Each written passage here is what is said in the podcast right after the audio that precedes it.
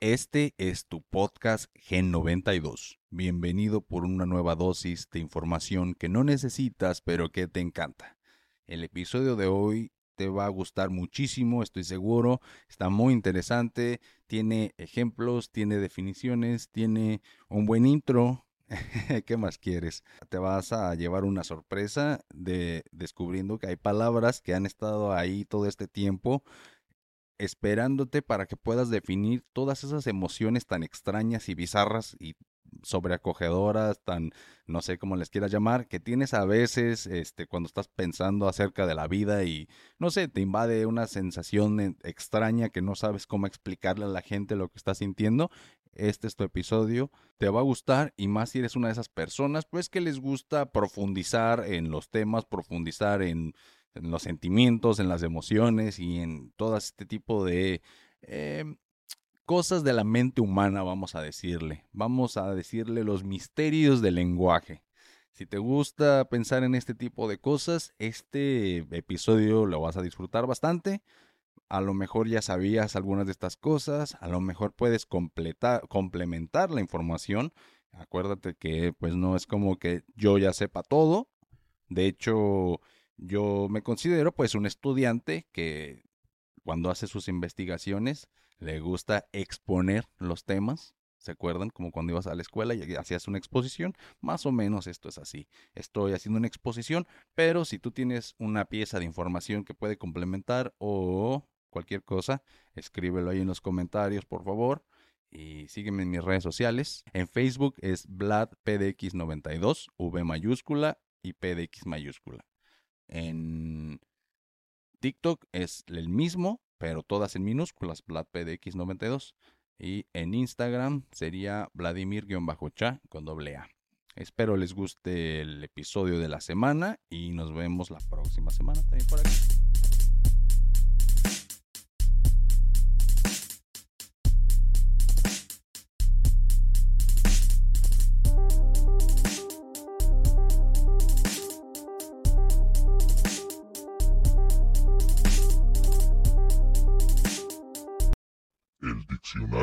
Las penas obscuras.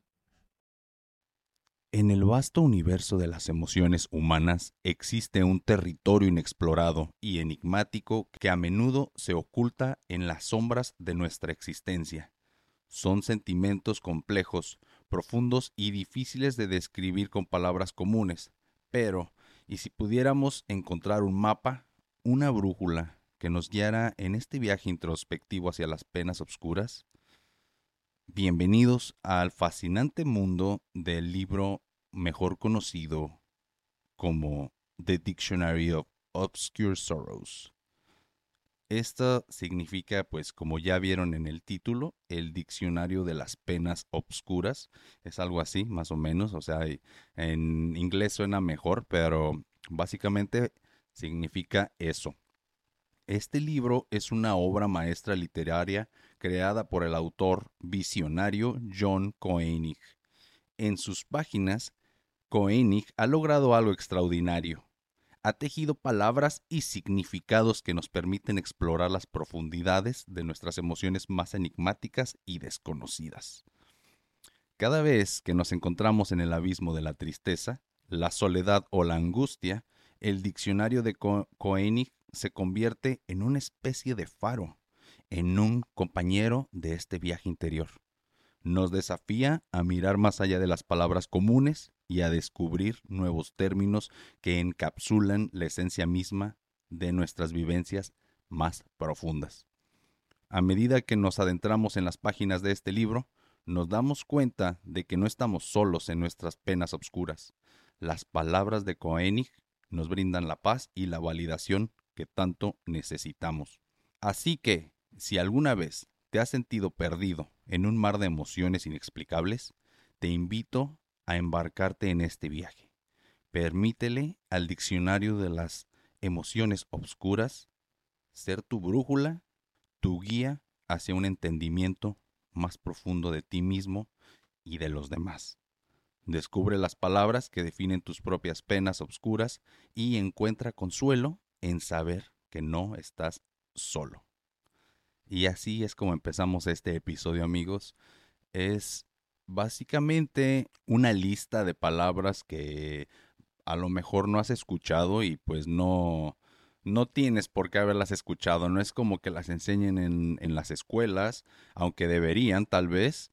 Es más bien una lista de palabras que, como ya lo dije, eh, inventó, armó o publicó este escritor John Koenig y lo hizo a partir de, pues su curiosidad lo llevó a darse cuenta que en su idioma natural, que es el inglés, había palabras que no existían, o sea, había emociones más bien que no habían sido nombradas. Y es que ya, ya lo habíamos tocado en el tema de, lenguaje, no recuerdo qué capítulo es exactamente, pero por ahí les puedo dejar el link. Y en este capítulo básicamente estábamos eh, abordando el tema de cómo dependiendo el idioma de que tú hables, es como construyes, es como los legos que construyen pues los pensamientos de cada quien, ¿verdad? Entonces, dependiendo tu idioma, puede ser que se te facilite expresar ciertas emociones o se te facilite cierto tipo de por decir los filósofos, a lo mejor hay algunos idiomas que te permiten eh, abarcar algunos sentimientos, ideas o lo que sea mejor. No, no sé si te hayas puesto a pensar que en algunos otros idiomas, por ejemplo, a mí me ha pasado que en el inglés no le das vueltas ahí, no te vas por las ramas, pues cuando quieres decir algo, lo dices y ya. En cambio, en el español, como que casi siempre adornamos un poquito más todo. Es solo cuestión de cómo funciona la lógica de cada lenguaje. Y bueno, eso es una burda explicación, ¿verdad? O ni siquiera es una explicación. Nada más estoy mencionándolo para tener un poquito de pues, contexto y, y hacerte pensar. Por si nunca te habías puesto a pensar, pues ahora ya tienes esa nueva duda existencial de nada. Y bueno, estas son palabras que cuando las analizamos algunas vienen de otros idiomas, pero hay otras que él, pues, la verdad se inventó. Y pues está bien porque si te pones a pensar, todas las palabras siempre salieron así de la nada, ¿no? O sea, hay muchos filósofos o discusiones filosóficas de qué se inventó primero. O sea, la palabra define a la cosa o la cosa define a la palabra. Y es una discusión ahí filosófica que ahorita no nos vamos a meter porque pues eh, para empezar cada quien tiene un punto de vista y se me hace que es un tema que aunque va de lo mismo un poco, se sale. Entonces, estas son palabras que no nos vamos a poner a, a juzgar así de, ay, eso suena mal, eso, pues no. Recordemos que puede que estén en otros idiomas. Hay muchas que son derivadas del latín, del griego, eh, del inglés. Les recomiendo lean el libro. El libro tiene casi 300 páginas, tiene más de mil palabras, pero para este episodio eh, seleccioné de las que ya he leído, pues las que se me hicieron más interesantes y pues con un ejemplo para poder ilustrar mi punto, ¿no? Entonces, vamos a empezar con la más famosa. Yo creo que gracias a esta palabra fue que yo conocí este libro. No recuerdo realmente en qué video de YouTube hace muchos años lo escuché, escuché a alguien mencionar esta palabra y después dijo pues el nombre del diccionario, ¿verdad? Pero se me olvidó, o sea, se me olvidó, nunca lo busqué y después de los años yo seguía con la memoria de, de que me, me acordaba de la definición de la palabra, pero no me acordaba de la palabra ni del libro. Hasta que un día decidí eh, o sea, poner la definición, a ver si Google me mandaba la palabra, ¿no? O sea, yo describí la palabra porque no me acordaba de la palabra y pues sí funcionó. Entonces, así es como retomé el tema de este libro. En el otro episodio hablé del Nostalgia Core, ¿se acuerdan? Y este libro se me hace muy adecuado para, para continuar con esto de la nostalgia, porque leí un poquito que la raíz de la, de la palabra en inglés sad o sadness, que es tristeza, viene del, del griego, me parece que es sat, y es el mismo que utilizaron para satisfaction, o sea que antes la definición de estar triste significaba algo distinto a lo que ahorita significa. Ahorita estar triste se relaciona con no tener esperanza, con sentir, pues sí, que no, no tener esperanza, con una sensación de ansiedad generalizada. La tristeza ahora significa total, algo totalmente distinto a antes. Antes, cuando inventaron esas palabras, significaba que estabas tan completo, tan lleno, tan... Recordemos que todas las emociones eh, tienen dos polos, ¿no? O sea, como la tristeza, felicidad, así, ¿no? Entonces, hay el placer y el dolor, es lo mismo, nada más son dos lados del polo. Entonces, pues la tristeza y la felicidad también son el mismo sentimiento, nada más opuesto, para que, para explicarme mejor. Entonces, hay un momento que estás tan feliz que empiezas, empiezas a sentirte triste. Y eso, esto está bien, pues así es como funciona el cuerpo humano y así es como funcionan las emociones.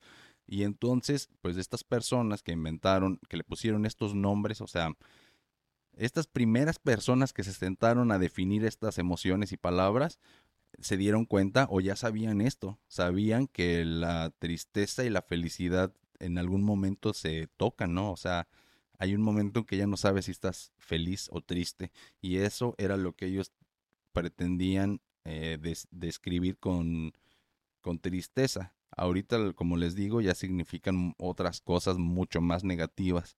Pero bueno, entonces nada más quería pues eh, decir eso. y bueno, empecemos con esta palabra que, que, es la que les digo de mi anécdota, que describí lo que significaba. La palabra es sonder. La definición casi casi está entre líneas en este ejemplo, entonces pongan atención. Imagínate que estás sentado en un café observando a las personas de tu alrededor. Estás ahí en el Starbucks y estás viendo a todos, ¿no? Estás tú solo, nada más viendo a la gente y te das cuenta de que cada persona tiene sus propios pensamientos, sueños y preocupaciones, y te sientes abrumado por la comprensión de que cada uno lleva una vida tan rica y compleja como la tuya.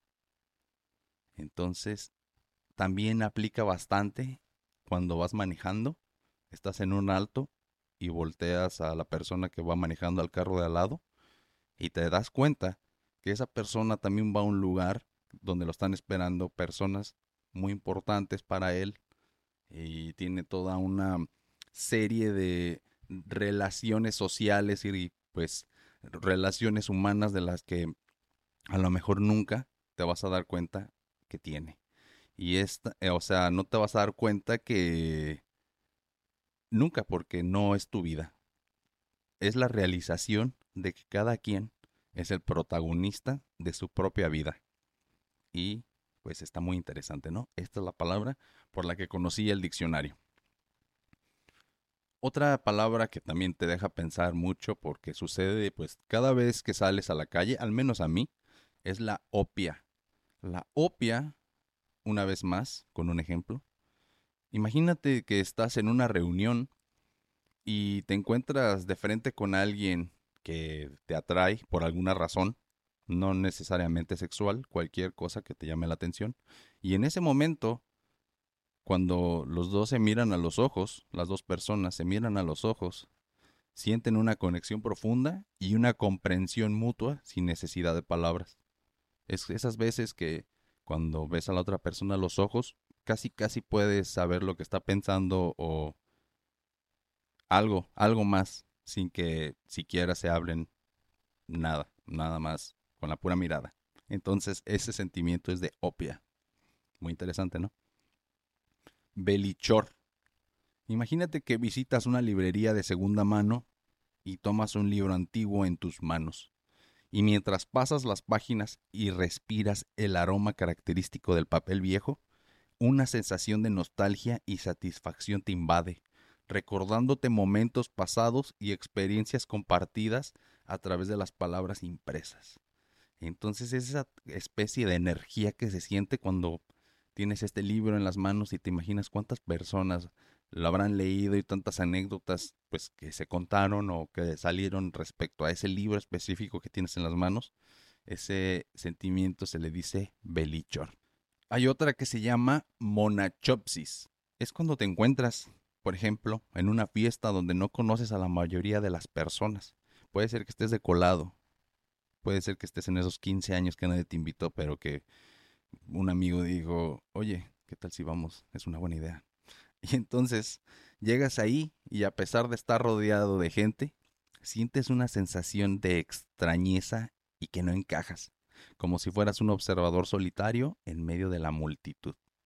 Ese sentimiento se le dice monachopsis. Y bueno, ah, yo creo que a todos les ha pasado alguna vez y es uno de los síntomas, de hecho, de, la depresión. Así que si sientes la monachopsis muy seguido, ve y eh, chécate, por favor. Otra palabra es enouement. Enouement. Enouement. Están difíciles de pronunciar. Imagínate que estás disfrutando de una reunión familiar, riendo y compartiendo historias, o estás en un concierto y está en el momento más épico del concierto y de repente te invade un sentimiento de tranquilidad y es cuando te das cuenta que ese momento lo vas a atesorar en tu cerebro para la posteridad y lo vas a contar a la gente.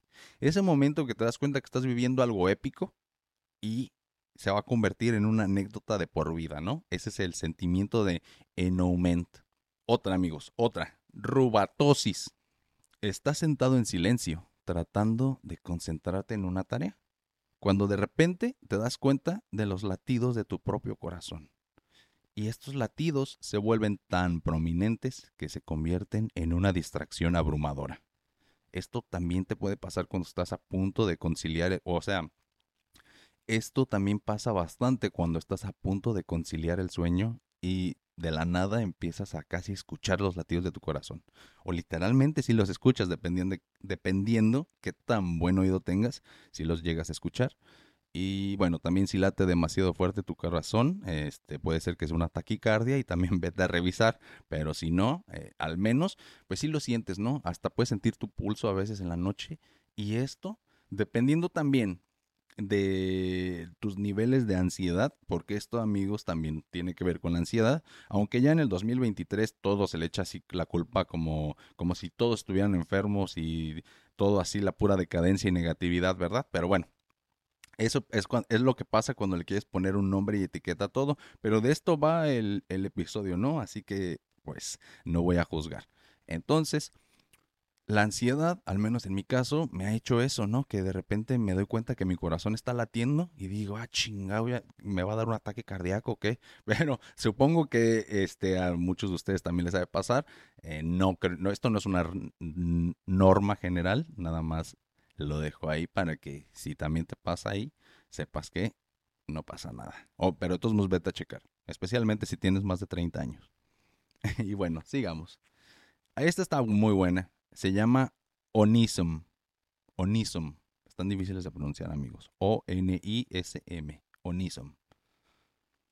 Imagínate que estás viendo un mapa del mundo y de repente te invade un sentimiento abrumador al darte cuenta de la vastedad, diversidad que tiene todo el planeta te das cuenta de que nunca podrás experimentar todo lo que el mundo tiene para ofrecer y sientes una mezcla de curiosidad, asombro y una leve sensación de tristeza.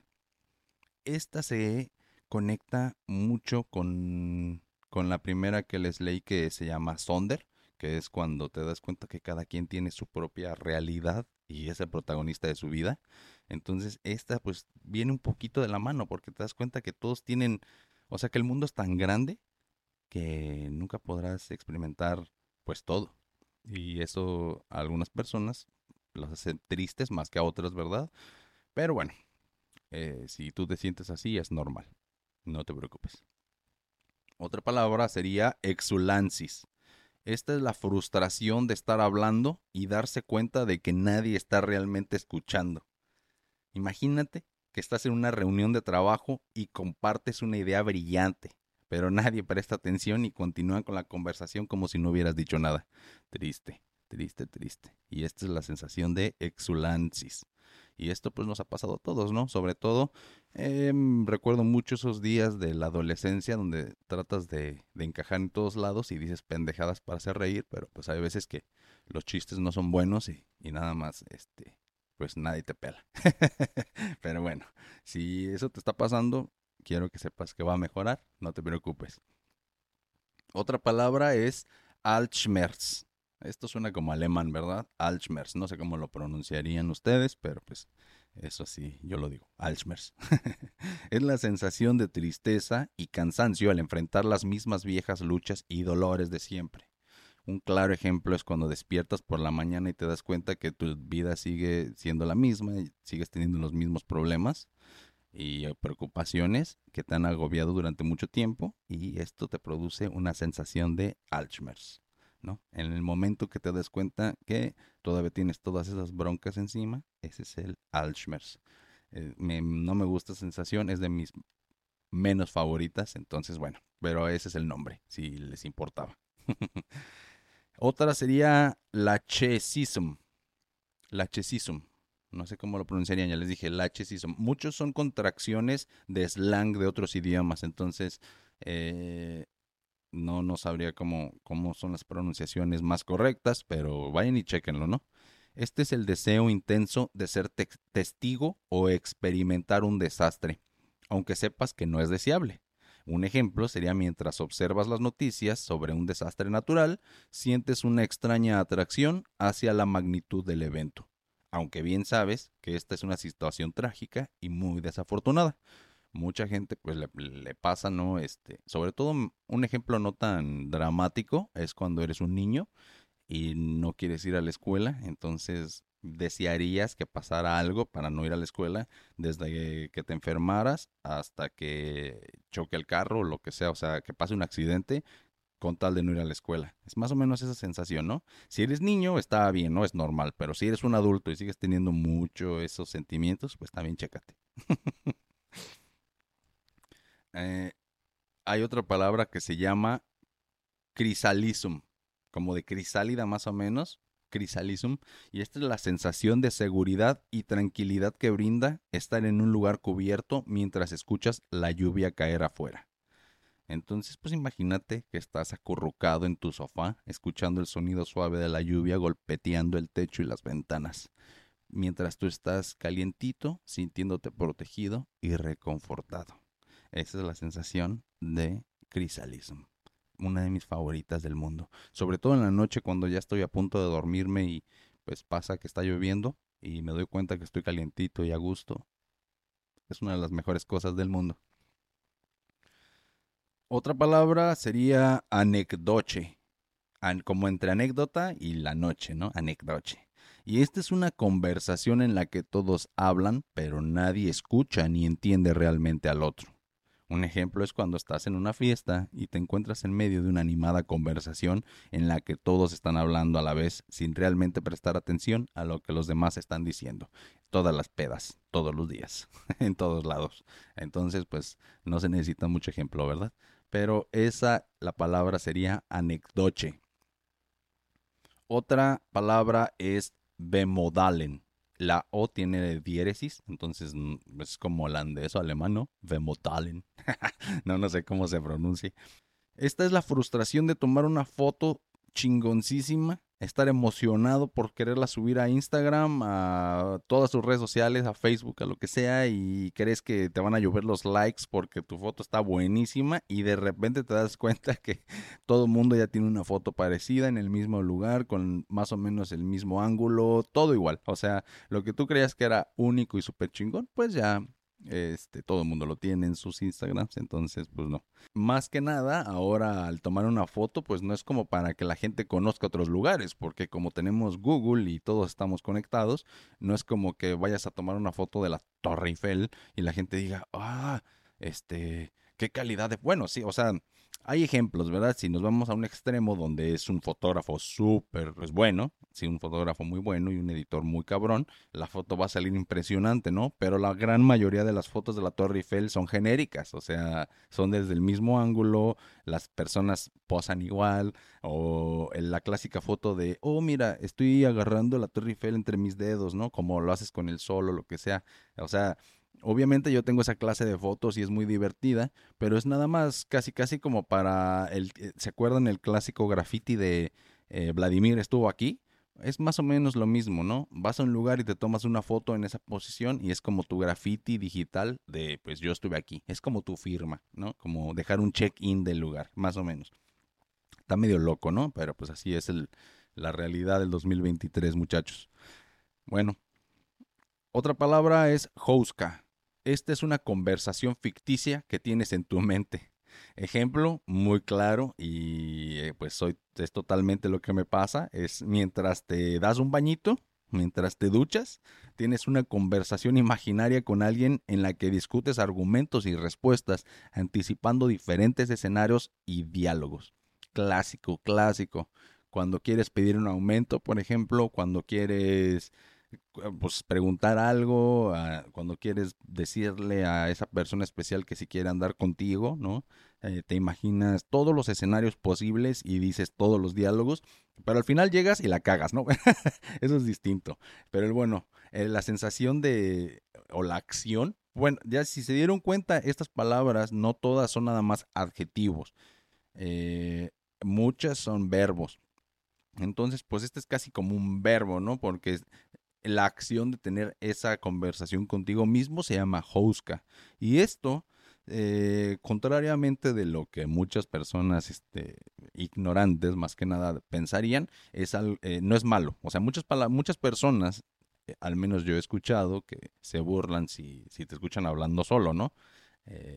y bueno, también está cabrón porque no hay problema en que hables solo con que escuches una sola voz. O sea, que la voz que pregunta y responde sea la misma, que sea tu voz. El problema es si escuchas otra voz en tu cabeza, ahí sí tienes un pedo y pues ve a que te chequen, ve a, con tu, no sé, a la iglesia más cercana o algo así, pero eh, mientras sea la misma voz en tu cabeza, que pregunte y responda, es totalmente normal.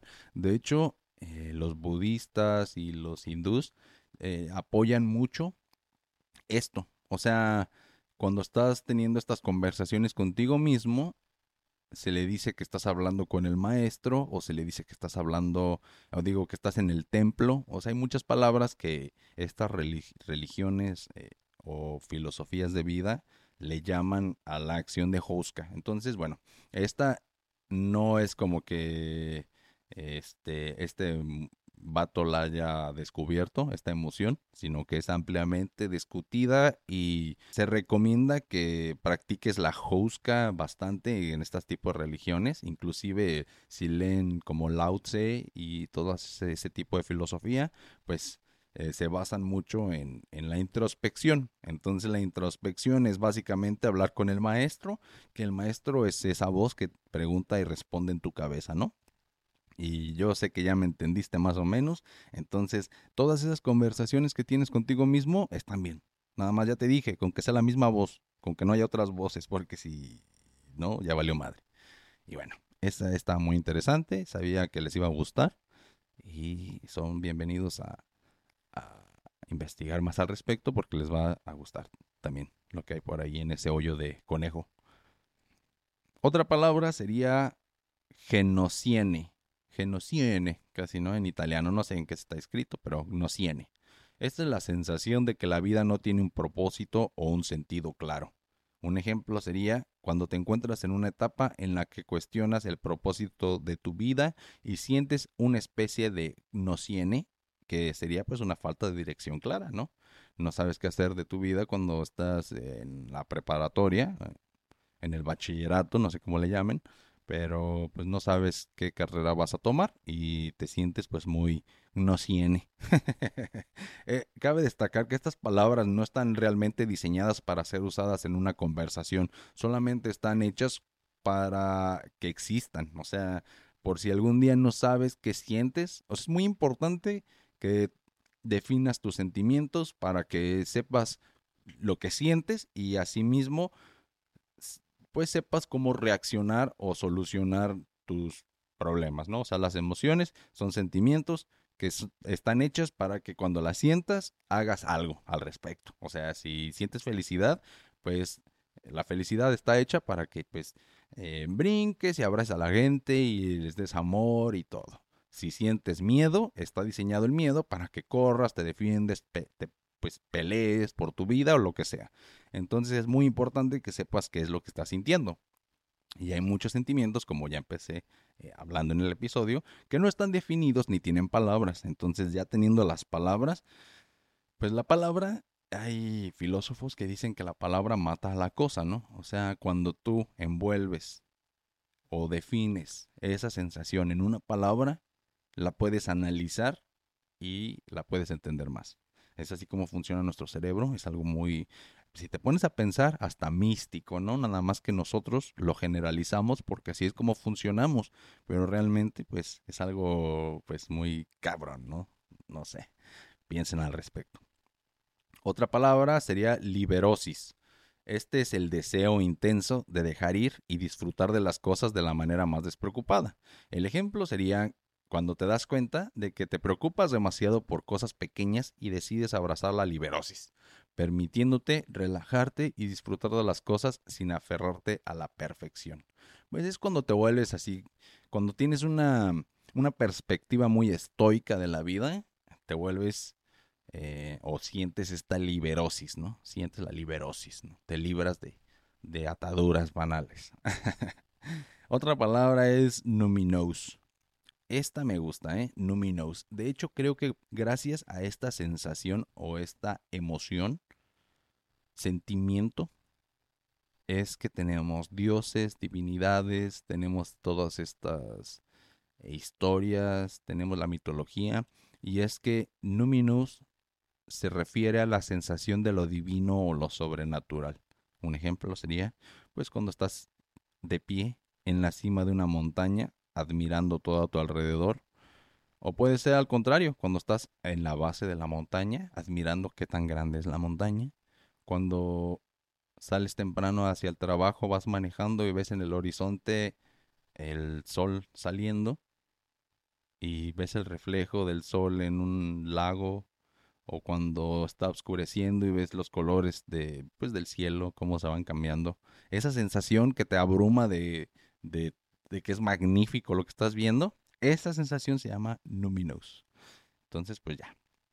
Esta es una lista corta, ya les dije que son más de mil, y estas son algunas de las que leía y pues iba filtrando, se me hicieron muy interesantes. Hay algunas que están conectadas, como la de Sommer y la de Onism que es cuando te das cuenta de que nunca vas a poder vivir pues todas las sensaciones o todas las experiencias disponibles, nunca las vas a poder vivir todas.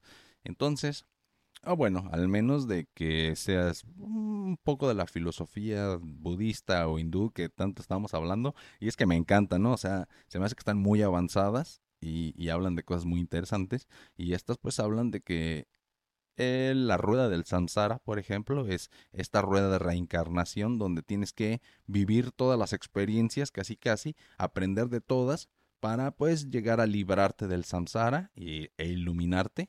De hecho, cuando te iluminas, o sea que te conviertes en Buda, por así decirlo, es cuando te sales de la rueda de la reencarnación y es porque ya aprendiste todo mediante millones de vidas. Bueno, eso nada más fue un extra, pero tiene que ver, tiene que ver. Y muchas de estas palabras se conectan y están muy interesantes. Y son cosas que muchos sentimos, pero no sabemos cómo explicar. También hay estos, eh, lo que voy a decir a continuación, tal vez podría pertenecer a otra lista y podría ser para otro episodio, díganme si les interesa. Pero al menos yo pues hablo español e inglés, pero sobre todo pues español, ¿verdad? Y me hace muchos años pues me empecé a percatar que hay palabras en otros idiomas que definen cosas que en español no tenemos, como algo así, no me acuerdo, o sea, en el episodio del lenguaje lo expliqué también un poquito.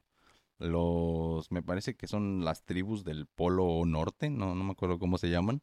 Algunas de ellas tienen seis diferentes adjetivos o palabras para decir nieve. O sea, como ellos viven entre nieve, pues la nieve para ellos ah, es diferente, ¿no? Entonces necesitan muchas palabras para definir la nieve. Como yo soy de Morelia, Michoacán, México, ahí no neva, entonces nada más tenemos una palabra para nieve y se chingó, no hay nada más.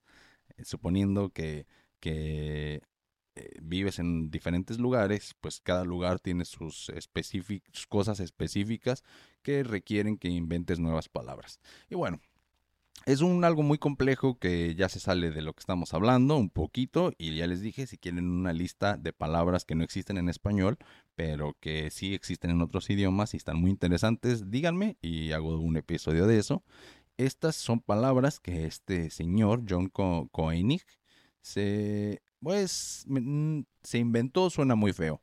Vamos a decir que las creó, ¿no? Las definió. Y pues si te pones a pensar, siempre ha habido un John Koenig en todos lados, en todos los idiomas, que empezó a hacer esto, ¿no? Nada más que pues estamos en una era donde si haces algo que ya hizo alguien pasado, eres un fake y nomás quieres copiar y bla, bla, bla.